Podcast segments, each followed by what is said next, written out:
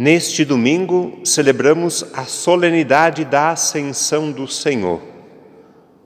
Dois fatos merecem a nossa atenção e consideração.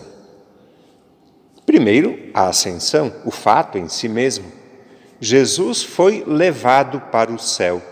Essa expressão, Jesus foi levado para o céu, aparece quatro vezes nas leituras que ouvimos há pouco.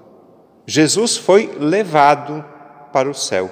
É isso que celebramos hoje, o retorno de Jesus para junto do Pai, a ascensão. Isso significa que ele nos abandonou? Que estamos entregues à própria sorte, sozinhos? Não, claro que não. Não estamos sozinhos. Jesus, levado para o céu, continua presente, bem presente, bem perto da gente. Alguém pode até se perguntar: onde, como experimentar a presença de Jesus?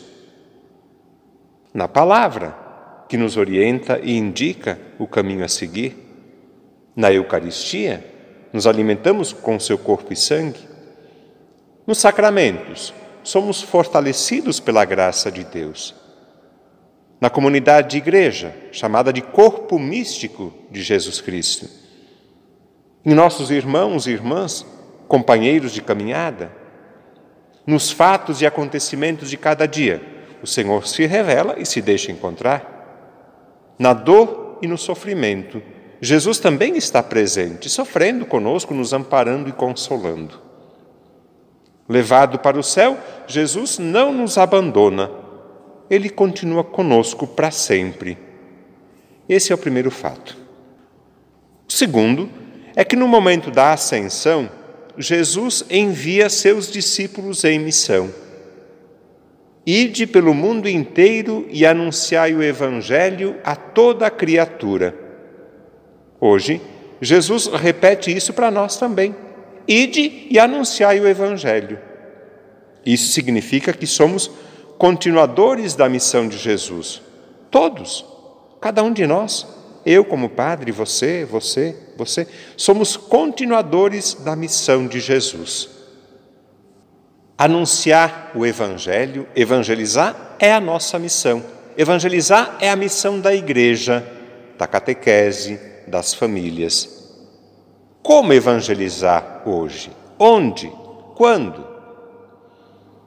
O anúncio do Evangelho, a evangelização, deve ser feito pelo testemunho de vida. No evangelho que ouvimos há pouco, Marcos fala de sinais, sinais que acompanham e confirmam as palavras ditas. Eu acredito muito na força e no poder do testemunho de vida.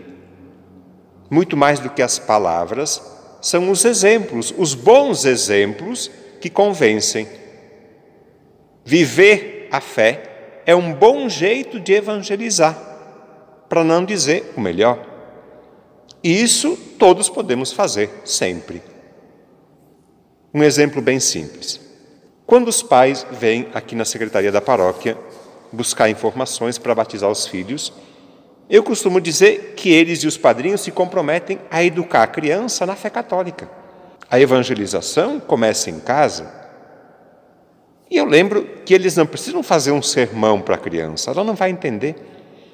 Os pais evangelizam e educam a fé quando rezam em casa, quando falam do Papai do Céu, quando cantam Mãezinha do Céu, educam na fé e evangelizam se tem um quadro de Jesus, uma imagem de Nossa Senhora ou de um santo, se de vez em quando vêm para a igreja e participam da missa.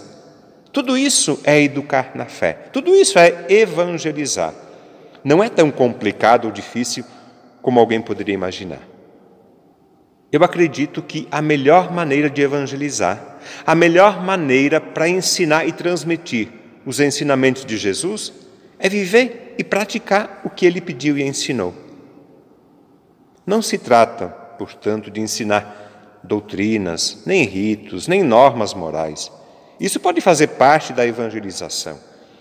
Evangelizar é, acima de tudo, testemunhar um novo jeito de viver centrado, fundamentado, enraizado em Jesus. Somos discípulos missionários de Jesus Cristo. Evangelizamos quando vivemos por Cristo, com Cristo, em Cristo e como Cristo.